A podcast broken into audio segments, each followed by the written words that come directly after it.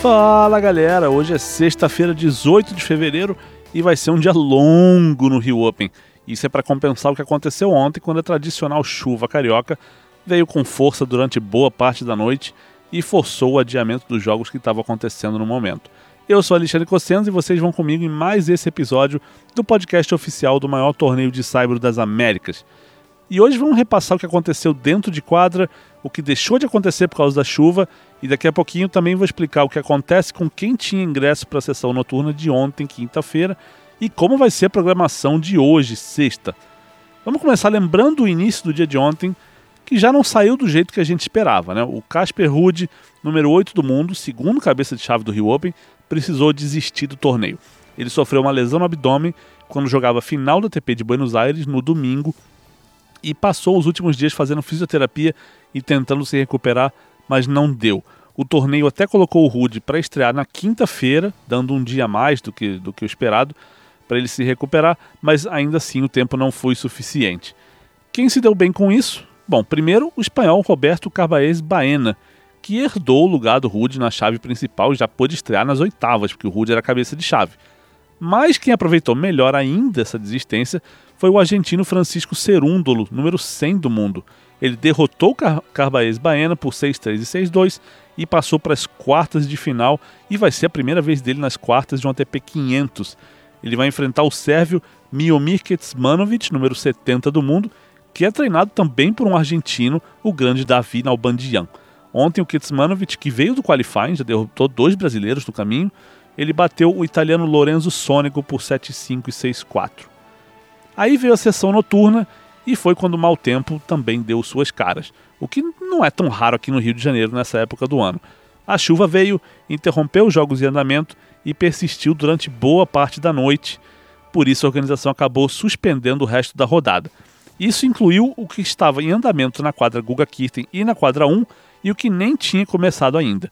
Na quadra principal, o Carlos Alcaraz vencia o Federico Delbonis por 5-4 no primeiro set, com uma quebra de vantagem. Ele ia sacar para fechar a parcial. E na quadra 1, o Bruno Soares e o Jamie Murray tinham vencido o primeiro set contra o Benoit Paire e o Albert Ramos Vinholas por 6-3. O segundo set tinha acabado de começar e o Paire e o Ramos Vinholas venceu por 1-0 sem quebra de vantagem.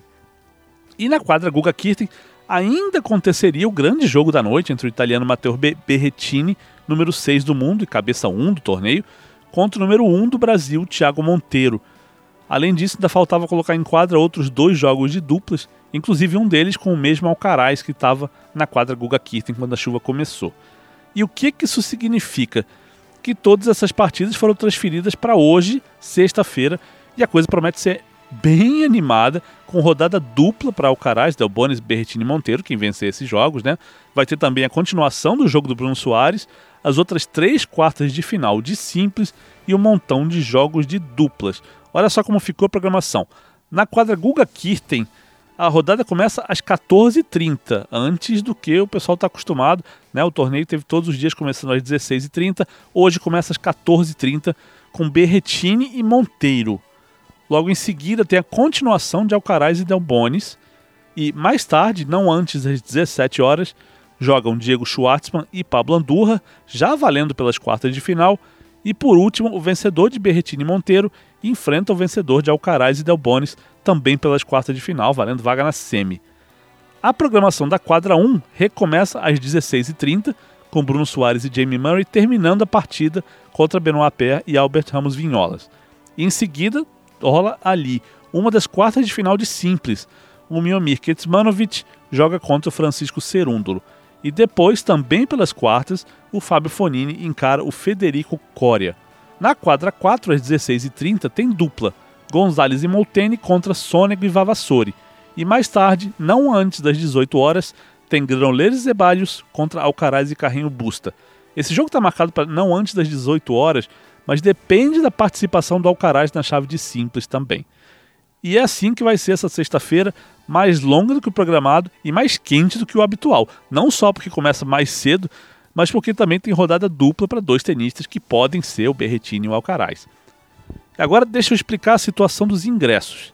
Quem tinha entrada para a sessão noturna de quinta-feira pode voltar ao Jockey nessa sexta e ver os dois primeiros jogos da quadra Guga Kirten, ou seja, Berretini Monteiro, que começa às 14h30, e depois a continuação de Alcaraz e Del Bonis. E só precisa apresentar o mesmo ingresso, tá? Quem tiver esse ingresso de quinta noite também pode ver todos os jogos das outras quadras nessa sexta-feira, não importa o horário, tá? E repito, basta trazer o mesmo ingresso para entrar no complexo. Quem não puder ou não quiser voltar, não precisa se preocupar, o reembolso vai ser feito automaticamente. E quem tem ingresso para sexta-feira, não muda quase nada. Pode vir e ver as partidas que começam não antes das 17 horas na quadra Guga Kirten. Primeiro Andurra contra Schwartzman e depois o duelo entre os vencedores dos jogos anteriores, né, entre Berretini Monteiro e Alcaraz e Del Bonis. E quem tem esse ingresso para sexta-feira também pode ver todos os jogos nas quadras externas em qualquer horário. E mais duas informações importantes, gente. Os portões abrem às 13h30 e os ingressos tipo cortesia, convidado ou gratuidade não são sujeitos a reembolso nem troca. Mais informações sobre entradas vocês encontram no site do torneio, o www.riopen.com e nas redes sociais do Rio Open. E vale também fazer o lembrete de sempre sobre vacinação, gente. O Rio Open é um evento fechado, em ambiente controlado, e só vai poder entrar quem apresentar o comprovante de esquema vacinal completo. E essa exigência vale para espectadores, funcionários e tenistas. Não tem tenista no torneio sem estar vacinado. Além disso, sobre o uso de máscara, ela é obrigatória em ambientes fechados e recomendada em ambientes abertos. E reforço também o pedido de sempre: fiquem ligados nas redes sociais do torneio: Twitter, Facebook, Instagram e, claro, esse podcast. Siga o torneio e marquem os sininhos para receberem notificações dos nossos posts e atualizações. Assim vocês ficam sabendo na hora o que está acontecendo dentro e fora das quadras. Quando chove, quando não chove, programação do dia seguinte, quem está treinando onde, você fica por dentro de tudo acompanhando as nossas redes e esse podcast. Eu sou Alexandre Cossenza e volto amanhã de manhã com um resumo do que rolou nessa sexta-feira, entrevistas com tenistas, análise com especialista convidado e todo tipo de informação relacionada ao Rio Open, o maior torneio de saibro das Américas. Até lá, gente. Um abraço.